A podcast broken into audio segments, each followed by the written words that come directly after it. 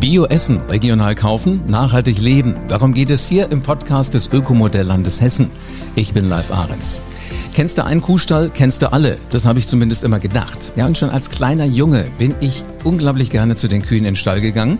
Und ich hatte immer den Eindruck, die Kühe sind überall gleich untergebracht. Das ist aber gar nicht so. Da gibt es zum Beispiel den Kompostierungsstall, nennt sich König unter den Kuhställen.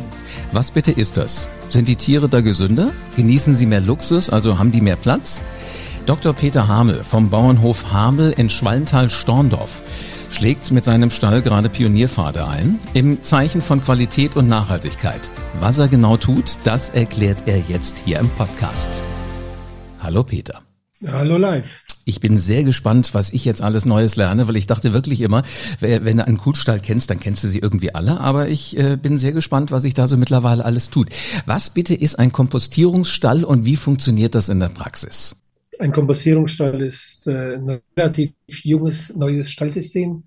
Ähm, es hat den Vorteil, dass die Tiere extrem luxuriös und komfortabel untergebracht sind. Und äh, diese, dieses ganze System führt dazu, dass die Tiere extrem relaxed sind. Sie sind entspannt, tiefenentspannt. Es herrscht eine enorme Ruhe im Stall. Sie haben Platz, sie können sich immer ausweichen, wenn sie auch in Rangkämpfen verstrickt sein sollten. Also der, der große Platz im Stall ist der Riesenvorteil. Und das System des Kompostierungsvorganges führt dazu, dass wir eine Kompostierung direkt schon im Stall komplett durchführen können. Mhm. Das heißt, der Kompost wird gleich schon im Stall zubereitet. Ich verstehe. Also es ist ein Arbeitsschritt sozusagen, der dabei gespart wird. Also es hat auch noch was Effizientes. Oh ja, ja, mit Sicherheit. also das Tierwohl ist enorm gesteigert. Die Tiere haben eine freie Abliegefläche, die mit einer Kompostschicht, die am Anfang etwa 20 Zentimeter dick ist und dann allmählich wächst, im Laufe eines halben Jahres bis auf über einen Meter. Und dabei wird der Kompost täglich zweimal tief durchgearbeitet, gefräst oder gegruppt. Und dadurch haben wir eine aerobe Fermentierung, das heißt unter Luft stattfindende Kompostierungsvorgang. Ist Wahnsinn. Also äh, meine Lernkurve ist gerade schon steil durch die durch die Decke geschossen, äh, was du so alles mal eben erzählst. Also ich kann verstehen, Luxus und Komfort äh, schafft natürlich eine relaxtere Atmosphäre. Ist bei uns Menschen ja, um ehrlich zu sagen, ganz genauso. Wenn wir ein bisschen mehr Platz haben, fühlen wir uns irgendwie auch wohler. Und so diese Tiefenentspannung kann ich schon auch verstehen. Jetzt muss ich mich noch fragen, wie viel Rinder habt ihr eigentlich, Peter? Du, wir halten im Moment rund 60 Milchkühe. Mhm. Und äh, davon sind etwa, ist ein Bereich, für fünf Kühe vorgesehen, wenn sie kurz vor dem Abkalben sind, also ein sogenannter Abkalbestall und ansonsten 50 bis 60 Kühe im eigentlichen Kompostierungsbereich. Wie hoch ist denn da der Arbeitsaufwand, wenn ihr den Stall so pflegt, wie du das gerade schon mal umrissen hast? Läuft der Arbeitsaufwand ist grundsätzlich etwas höher als in einem normalen Boxenlaufstall, mhm. weil äh, täglich zweimal intensiv durchgearbeitet werden muss. Und das braucht seine Zeit. Wenn so eine Fläche von 600 Quadratmeter komplett durchgefräst werden muss, das nimmt schon ein bisschen Zeit. Äh, wird aber meist äh, intensiv maschinell durchgeführt. Und von daher ist es keine schwere körperliche Arbeit, aber es kostet halt Zeit. Und natürlich aufgrund dessen, dass wir so luxuriös, so viel ähm, äh, Platz letztendlich erbaut haben für die Kühe. Mhm. Jede Kuh hat zehn Quadratmeter freie Abliegefläche plus sechs Meter, sechs Quadratmeter zusätzliche freie Bewegungsfläche. Also die Kuh hat über 16 Quadratmeter Platz in diesem Stall. Und das bedeutet gegenüber einem herkömmlichen Boxenlaufstall, wo vielleicht nur sechs Quadratmeter vorhanden sind, ja. fast, fast das Dreifache an umbauten Raum und das erhöht natürlich auch enorm die Baukosten. Das kann ich mir also vorstellen. Es ist, ist schon deutlich teurer. Äh, wenn ich nochmal zurückdenke, also mein, mein erster, äh, meine erste Begegnung wirklich mit, mit diesem ganzen System, mit dem ihr da arbeitet, war als kleiner Bub mal bei Ferien auf dem Bauernhof. Und äh, der, der Bauer hat mir damals erklärt, die wissen alle, wo sie hin müssen und die stellen sich auch in der richtigen Reihenfolge wohl draußen auf. Wie muss ich mir das jetzt bei euch vorstellen? Also heißt das so wie, bei, äh, wie im Kino freie Platzwahl? Bitte achten Sie auf Ihre Reihen- und Platznummer? Wirklich freie Platzwahl. Also wenn du morgens in den Stall reinkommst, da denkst du, lebt denn die Kuh überhaupt noch? Die schlägt so tief und fest. Ja. Also die freie Platzwahl die eine Kuh lebt, legt sich bewusst neben ihre Lieblingskuh mhm. äh, und die Kuh, die vielleicht ein bisschen, bisschen aggressiver ist, die wird etwas mehr gemieden von den anderen. Also du Du bist begeistert von der enormen Ruhe im Stall. Äh, ich, ich ärgere mich gerade, dass wir den Podcast nicht mit bei euch im Stall aufgezeichnet haben. Das hätte ich ja ganz gerne auch mal gesehen. Jetzt mal, wenn du dann so morgens in den Stall reinkommst, du hast gesagt, die einen schlafen wirklich tief und fest. Die, die vielleicht schon wach sind, äh, haben die dann so ein sympathisches Grinsen im Gesicht, dass sie sich sagen, hey, ich fühle mich hier wohl, Peter, danke für alles? Naja, es ist schon ein bisschen ein, ein ja, wie soll man sagen, ein entspanntes Anschauen der Kühe. Also du siehst die Kühe wenn du denen in die Augen schaust, die sehen richtig gesund aus. Cool. Die, der Kompass führt dazu, dass überhaupt keine Druckstellen am ganzen Körper von, vorhanden sind. Ja. Was man vorher in anderen Stallsystemen immer wieder mal hatte, dass eine Druckstelle vor ist oder dass dann irgendein Bereich wund wurde. Mhm. Das ist völlig weg. Wahnsinn. Also damit sind wir schon beim Thema Gesundheit, finde ich nämlich auch extrem spannend, was ich so im Vorfeld schon mal gelesen habe. So ein Kompostierungsstall wird ja als höchster Standard in puncto Tierwohl gerade gesehen. Welchen positiven Effekt äh, auf die auf die Tiergesundheit gibt's denn da, außer dass die sich nicht äh, wund liegen, sag ich mal? Ja, es ist wirklich die absolute Königsklasse von den Milchviehstellen. Das kann man schon so sagen. Äh, ja, Vorteile für die Tiergesundheit ist natürlich die enorme Ruhe, die mhm. die Tiere haben. Das heißt, sie sind wenig äh, aggressiv gegeneinander. Und das führt auch dazu, dass die, die körperlichen Schäden, die sie sich dann zuführen können, wir äh, haben jetzt zunehmend behornte Kühe, weil wir eine Demeter-Landwirtschaft betreiben. Das heißt, unsere Kühe, die wir vorher äh, genetisch hornlos gezüchtet hatten, werden jetzt wieder rückgezüchtet auf behornte Kühe. Und da ist es umso wichtiger, dass die Tiere Ruhe haben, dass sie ihre Akzeptanz finden. Und äh, das ist in einem Kompostierungsstall einfach ideal. Das ist hervorragend. Okay, man hat die Hörner immer weggenommen, damit die sich nicht gegenseitig verletzen in erster Linie? Äh, beziehungsweise auch den Menschen nicht verletzen. Ja, ja. Ach, genau. und, und letzten Endes, das führt dazu, so eine Art von Unterbringung, dass die auch euch gegenüber etwas entspannter sind. Durch die durch die enorme Platz, äh, durch das enorme Platzangebot selbstverständlich. Die sind Wahnsinn. total ruhig. Auch wenn sie in den Melkstand reinmarschieren, das geht so ruhig ab. Es ist eine Ruhe im Melkstand. Die sind tief, tiefenentspannt. Äh, also da muss man wahrscheinlich manchmal äh, sie mal zwicken, dass sie mal einen Ton von sich geben, ne, um zu wissen, aber ob die ja, Stimme dann noch funktioniert. Ja, ja. Ich ja gut, jetzt im Sommer ist es natürlich ideal. Mhm. Die gehen dann raus auf die, auf die Weiden. Also da haben wir ein spezielles Weidesystem. Wir haben äh, acht Parzellen eingerichtet und jeden Tag gehen sie wieder auf eine neue Parzelle und die dösen da vor sich hin und fressen. Äh, das, also es ist, ist komplett, komplett entspannt. Also das klingt so, als hätten sich eure Erwartungen mit dieser Art von, von Stall komplett erfüllt. Hattet ihr noch andere Systeme auf dem Schirm? Äh, du, die Beratung hat uns natürlich aus Kostengründen zu ganz anderen Systemen hinbringen wollen. Äh, natürlich, die Betriebswirtschaft ist eine, ein Faktor, aber letztendlich die Gesundheit der Tiere, das Wohlergehen, auch die Ruhe, die stattfindet. Das ist auch für uns Menschen hervorragend. Es mhm. ist kein Geschrei im Stall, es ist, es geht alles so ruhig ab. Also ich, ich, ich wundere mich, dass ein solches System nicht schon vor 50 Jahren entwickelt worden ist. Ist manchmal witzig, ne? Man denkt dann irgendwann, das ist so der Geniestreich, warum ist da keiner drauf gekommen? Ja. Ähm, lass uns noch mal ein bisschen in die Tiefe jetzt gehen. Ähm, das Material äh, für das Einstreu, was, woher kommt das und was äh, muss man dabei beachten? Oh ja, das ist ein ganz enormer und wichtiger Faktor. Ähm, das Material sind zum einen Holzhackschnitzel, mhm. zum anderen Sägemehl, zum anderen malen wir auch ein ganz klein wenig von unserem Stroh und mischen das bis zu maximal 10 Prozent unter. Äh, wir streuen ab und zu mal einen Dinkelspelz ein und damit haben wir äh, viele verschiedene organische Komponenten, die dann auch in der Lage sind, gewisse Stoffe anzulagern, zu absorbieren. Sie gehen quasi ähm, Bindungen, lockere Bindungen mit den Nährstoffen ein was letztendlich dann auch einen sehr, sehr positiven Umwelteffekt hat. Wahnsinn, aber wenn ich das jetzt mal vergleiche, Stroh kann ich mir vorstellen, ihr sagt auch nur, ihr macht es auch noch klein. Ähm, was kostet denn das im Vergleich zu dem, was in einem, ich sag mal, herkömmlichen Stall da von, verwendet wird?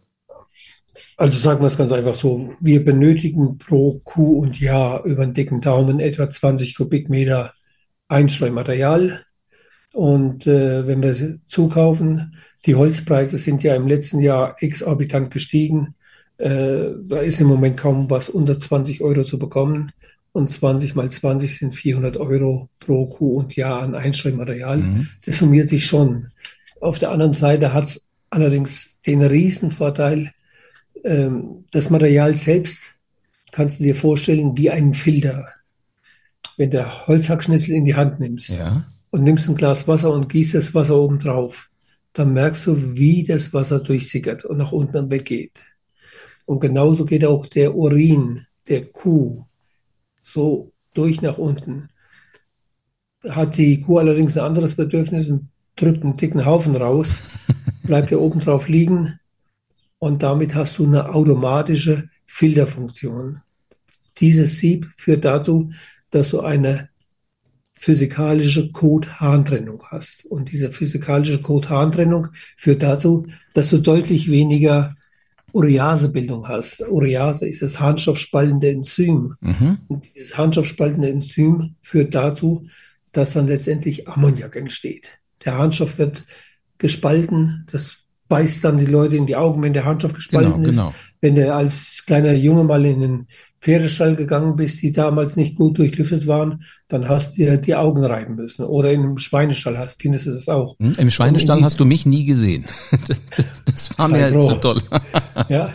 Und äh, durch diese physikalische Code-Harntrennung haben wir natürlich einen ganz, ganz dicken Umweltvorteil. Wahnsinn. Also ich merke schon, das macht alles Sinn. Jetzt frage ich mich nur, das Stroh habt ihr ja eigentlich eh was man eigentlich immer unter, unter, den, unter den Kühen verteilt hat. Was macht ihr jetzt mit dem, was ihr aus dem Getreideanbau überhaupt, sage ich mal?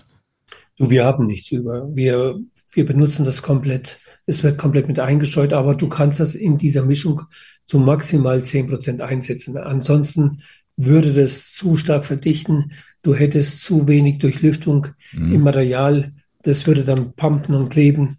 Also von daher Obergrenze zehn Prozent. Und wenn ich jetzt sage, diese, diese neue, ich, ich nenne es mal in, in, in meinem Wort Gülle, ähm, ist ja ganz anders als das, was in anderen äh, Stellen so anfällt. Ähm, hat das eine andere Qualität dann auch? Du, in dem Stall fällt zwar noch ein ganz klein wenig Gülle an auf dem Schiebergang, also vor dem Fressbereich, mhm. aber der eigentliche Liegebereich ist kompletter Kompost, der da entsteht. Und dieser Kompost äh, wird, wie gesagt, zweimal täglich durchgearbeitet und wenn du den Kompost in deine Hand nimmst und riechst mal intensiv dran, dann merkst du, er riecht nach Walderde. Er stinkt nicht. Wenn du dann eine Gülle heute ausbringst, dann fährst du vorbei und dann sagen die Leute, oh mein Gott, aber heute wieder Landluft. Bringst du den Kompost aus, du riechst nichts. Das ist eher noch ein, ein leicht angenehmer Geruch, als wenn du durch den Wald spazieren gehst. Aber der, der, jetzt, jetzt stelle ich mir nur vor, wenn ich mal über die Landstraße fahre und ich habe meine Kinder hinten drin und ich sage denen jetzt, pass auf, so langsam geht's los. In der Landwirtschaft werden jetzt die Felder bestellt. Ähm, das riechst du gleich. So, dann fahren wir hunderte von Kilometern, es riecht gar nicht mehr. Das äh, wirft ja jetzt meine komplette äh, Vermittlung von dem, was ich meinen Kindern beibringe, über den Haufen. Was macht man da? Oh ja, ja, ja. Also du musst dann den Kindern beibringen, dass die Kühe nicht lila sind, sondern tatsächlich andersfarbig. Hm, und der Weihnachtsmann ja. ist auch nicht immer rot, ich weiß schon. Ähm, aber sag mal, äh, gibt es auch die Möglichkeit, sowas mal anzuschauen? Also äh, dürfen Menschen bei euch auch mal vorbeigucken und äh, die Kühe besuchen, sich das angucken? Du, wir haben immer wieder mal Besuchergruppen da und äh, egal, ob das nur politische Parteien sind, die sich dafür interessieren oder äh, das Veterinäruntersuchungsamt kommt dann mit seiner ganzen Mannschaft mal vorbei. Da kommen die, die, die ganzen Tierärzte und schauen sich das an wie das System umgesetzt wird und dann mhm. diskutieren wir über Milchqualität und über Sauberkeit der Kühe und über, über Gesundheitsstatus der Kühe. Und die Leute sind begeistert, wenn sie den Stall sehen und die Tiere sehen und äh, wie das funktioniert. Ja, schön. Also wenn ich jetzt das Schild sehe, Bauernhof Hamel, könnte ich auch einbiegen und könnte äh, bei euch auch mal einen Blick reinwerfen, wenn ihr Zeit habt. Selbstverständlich, Bauernhof Hamel ist heute von der Rechtsform die Hamel Eckstein GbR, mhm. aber Bauernhof Hamel ist ganz klar äh, weil äh, wir durch unsere Hofnachfolge einen früheren Auszubildenden mit eingebunden haben. Der Philipp Eckstein ist jetzt mit in Betrieb und wird ihn dann auch weiterführen. Und von daher im Moment Hamel Eckstein GbR. Sehr spannend. Lass mich gerade nochmal zurückkommen zu dem Dünger, den ihr ja dann praktisch selber produziert. Äh, welche Wirkung versprechen ihr euch auf euren Böden, wenn ihr diesen, diesen neuen Komposter verwendet? Du, vielleicht nochmal ein Wort dazu was der Dünger beziehungsweise der Kompost für einen Unterschied zur Gülle hat. Mhm.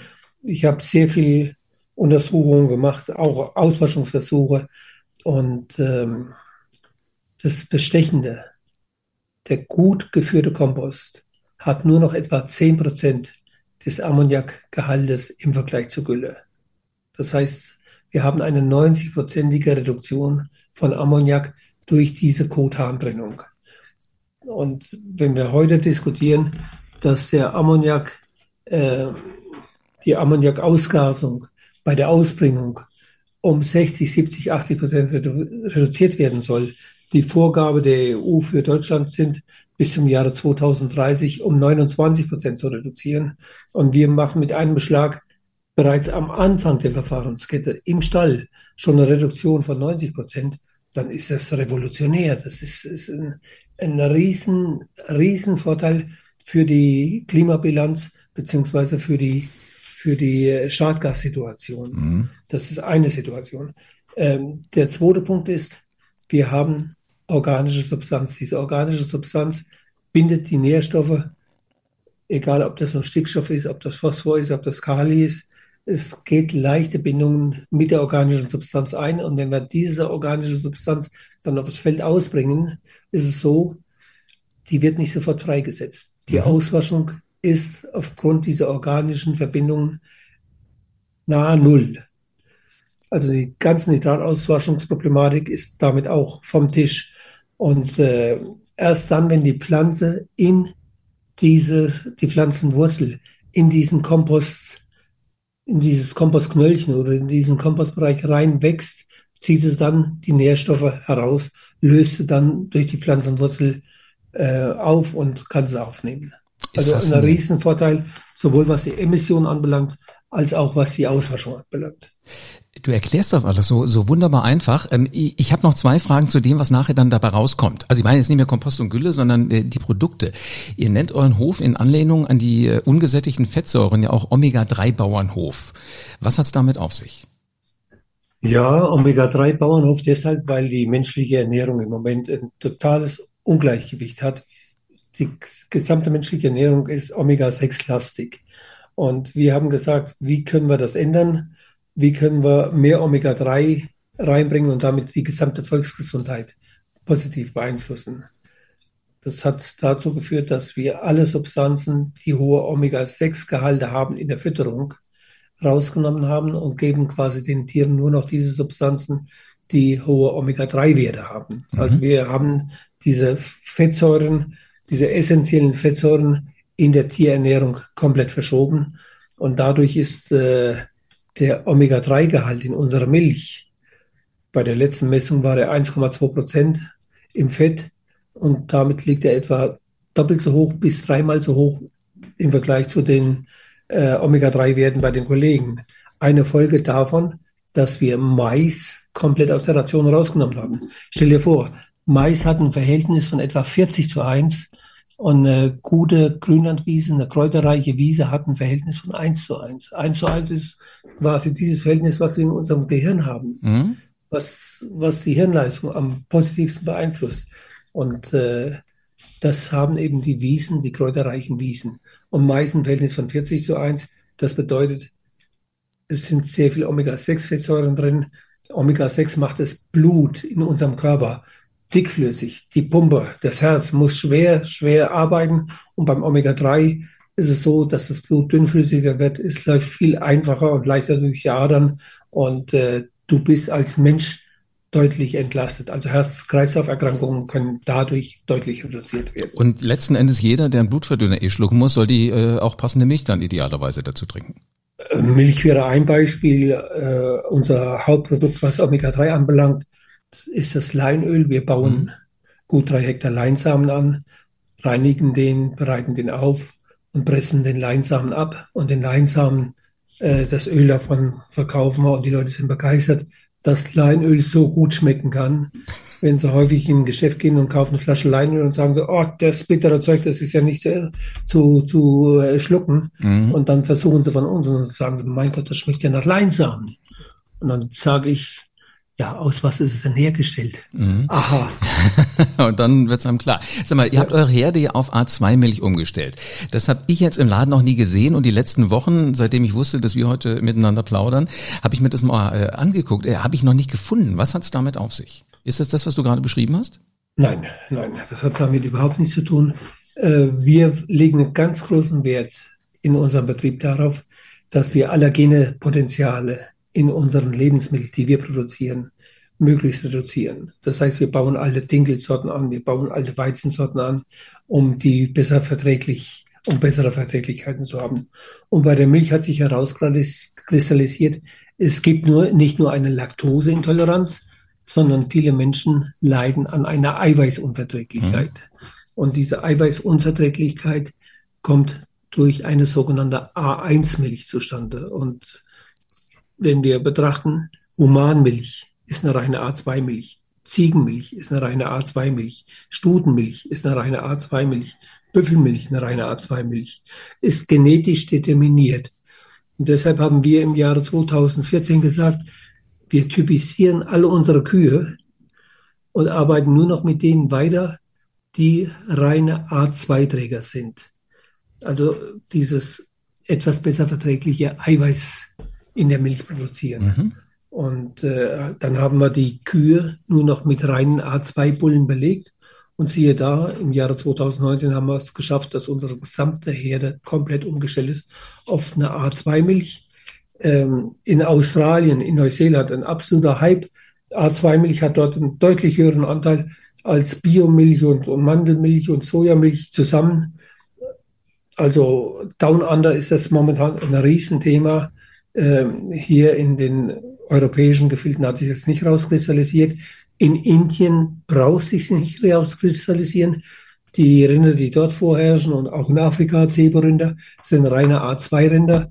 Da ist dieses Problem nicht vorhanden, aber in Nordamerika und in Europa ist dieses Problem sehr wohl vorhanden. Und wir haben das für uns gemacht, für unsere eigene Ernährung. Und derjenige, der es probieren kann, der kommt am besten zu euch, nehme ich an, oder? Immer wieder mal Leute da, die wollen das probieren. Mhm. Und dann trinken sie von unserer Milch, dann sprechen wir darüber und dann sagen sie, oh mein Gott, würde ich die Milch nicht vertragen, hätte ich spätestens nach fünf Minuten aufs Klo rennen müssen. Ja, also dann ist diese A2-Milch tatsächlich äh, schon ausschlaggebend für die eine oder andere Milchunverträglichkeit. Okay. Also wer jetzt sagt, ich will das mal kosten, bis nach Australien in den Supermarkt ist vielleicht ein Zacken weit, nach Indien wäre die Reise auch noch ordentlich. Ähm, wo kriege ich sie her? Eure Milch? Auf, auf unserem Bauernhof. Also direkt vorbeikommt, da können wir das Angenehme mit dem ja. Nützlichen verbinden. Ich zeige meinen Kindern mal, wie es ausschaut in so einem Stall und nehme auch noch eine Milch. Kein, kein Problem. Unsere Milch geht natürlich dann in den Milchsammelwagen, wird mit anderer vermischt und dann ist es natürlich vorbei mit dem, mit dem Segen. Die Molkerei sagt, wir haben im Moment sechs verschiedene Linien, die wir fahren. Wir können mhm. nicht noch eine siebte machen. Das ist zu aufwendig. Äh, von daher ist es im Moment schade, aber ich stoße zumindest diese Denkhaltung an. Und es gibt wirklich viele Menschen, die positiv auf A2-Milch reagieren und die sagen, oh, das wäre wirklich die Lösung meiner Probleme. Also Danke. Von daher Investitionen in die Zukunft. Danke dir für spannende Gedanken, die du auch in meinen Kopf heute mal so losgetreten hast. Also es macht mir immer wieder Spaß, da reinzudenken in dieses Thema. Wahnsinn, Kompostierungsstall. Habe ich bis vor ein paar Wochen noch nie gehört, habe aber verstanden. Das ist ein neues System, äh, luxuriös und komfortabel. Sind Rinder da untergebracht, damit sie relaxter sind, tiefenentspannter. Dann läuft das ganze System da wesentlich besser. Hat er uns ja gerade erzählt, der Dr. Peter Hamel vom Bauernhof Hamel in Schwalmtal-Storndorf. So, wer da also ein bisschen ähm, mal reindenken will. Die Kühe schlafen besser, weil sie nämlich neben ihrer Freundin sich hinlegen können. Und ähm, letzten Endes auch die Hörner bleiben drauf, weil die Tiere nicht mehr so aggressiv sind. Es geht wirklich alles richtig schön und entspannt. Was ich auch spannend fand, war die Art von Toilette im Stall. Also letzten Endes, äh, das, was dann unter den Kühen liegt, ist nur noch zu 10% aus Stroh. Und das hat ganz besondere Dinge für den Toilettengang, klein oder groß, ganz egal, wer da nochmal reinhören will. Peter hat es so genial erklärt, das kriege ich nicht besser hin. Nochmal etwa bei Minute 11 in diesen Podcast ruhig reinhören. Ja, und dann, was halt auch passiert ist, dass es halt einfach anders duftet, wenn er zum Beispiel seine Felder düngt. So dieser typische Duft, wo alle sagen, ja, Landluft, das ist nicht mehr da. Wahnsinn. Und die Reduktion zum Beispiel von, von Ammoniak und so weiter, das ist auch wesentlich besser als das, was wir eigentlich haben müssen. Also ein spannendes Konzept. Drüber reden, angucken und ähm, einfach was daraus lernen. Und wenn da noch andere Themenwünsche übrigens in deinem Kopf jetzt sind, bitte einfach an uns schicken. In den Shownotes auf die Mailadresse klicken und schon kannst du deine Frage herschicken. Ich bin gespannt, was du alles wissen willst da draußen am Podcast und dann hörst du die Antwort hier von Menschen aus der Praxis, also wie von Peter, LandwirtInnen, VerarbeiterInnen, VermarkterInnen. Die wirst du alle kennenlernen, du wirst deren Perspektive hören. Das sind alles Menschen mit individuellen Erfahrungen und einer ganz persönlichen Geschichte. Das ist eine Reise vom Acker quasi bis auf deinen Teller. Und damit du keine Folge mehr verpasst, abonniere diesen Podcast am besten jetzt.